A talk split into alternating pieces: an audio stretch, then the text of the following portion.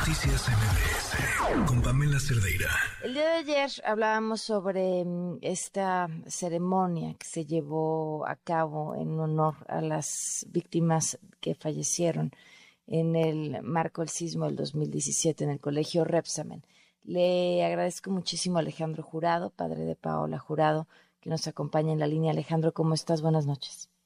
Pamela, buenas noches. Un gusto saludarte y un saludo a tu auditorio. ¿Qué decir después del evento de ayer?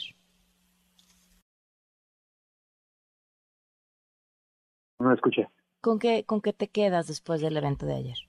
Bueno, ¿con qué nos quedamos? Eh, bueno, con el cumplimiento de esta parte de, la recomendación. De la recomendación como medida de satisfacción, la disculpa pública por parte de las autoridades y, y la entrega de, de memorial que tanto se, se trabajó para para el mismo, pero principalmente el reconocimiento de las autoridades, en donde aceptan que fueron violaciones graves a los derechos humanos, en el prejuicio de, los alumnos de, del colegio y obviamente también en contra de, del personal docente y administrativo de, del mismo.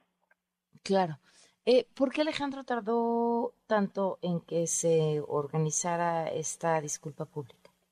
fue parte entre la pandemia, la renuencia de eh, la, alcaldía Tlalpan, encabezada por Patricia Férez, que hizo todo lo eh, necesario para que no quedara en Tlalpan, y bueno, después fueron votaciones y, y se escogió que fuera en la Alameda del Sur, el, de todo el proceso de selección del arquitecto, sí fue ha sido eh, muy complicado y muy arduo el, trabajo, algunas reuniones en donde eh, propiamente las autoridades nos decían eh, los mismos avances de, siempre.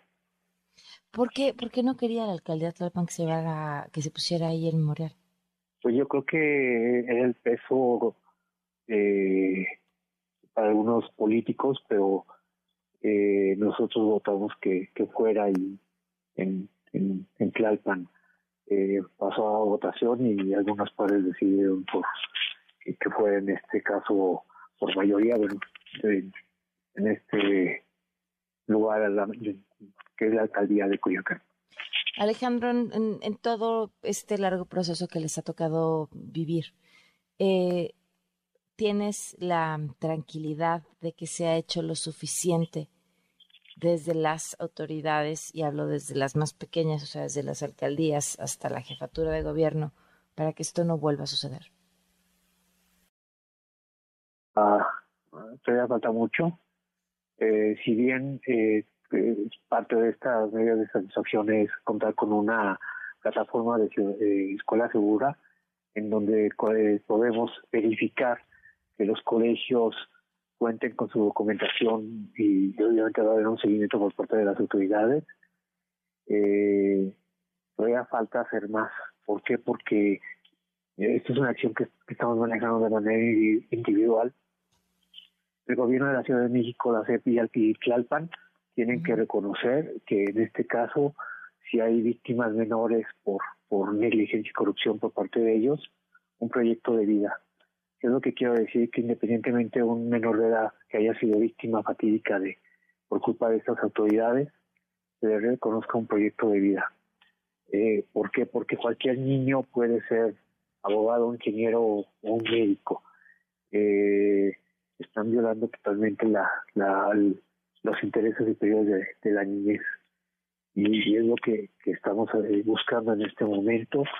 Y bueno, creo que debe de haber si bien se, se han modificado las eh, la normatividad en materia, en materia de protección civil y de construcción, pues lo que tenemos que hacer y tiene que hacer la, la, la, las autoridades es vigilar su cumplimiento.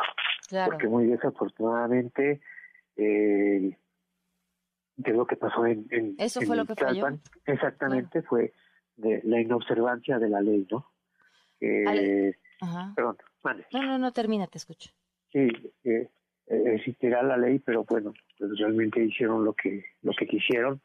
Por ejemplo, eh, en, casualmente la disculpa pública fue dirigida para hacia los servidores públicos de 2014 todos los eventos, pero 2015, 2016, 2017 el colegio debió haber presentado su programa también de protección civil y, lo tiene que presentar nuevamente y no fue revisado, entonces tiene que haber eh, el, una sanción o en determinado momento tiene que acreditar por qué no lo revisó el, director de protección civil de Tlalpan. Eh, aparentemente ya están, eh, van a transparentar los, los expedientes, tendremos que revisarlos y, y, pues esperemos no llevarnos sorpresas, ¿no? Como es en el caso de Serranía en línea 12 que, que pues no ha pasado nada, ¿no? Claro. Alejandro, te, te agradezco mucho que, que, nos hayas tomado la llamada y te mando un abrazo a ti y a tu familia. Gracias. Gracias. Noticias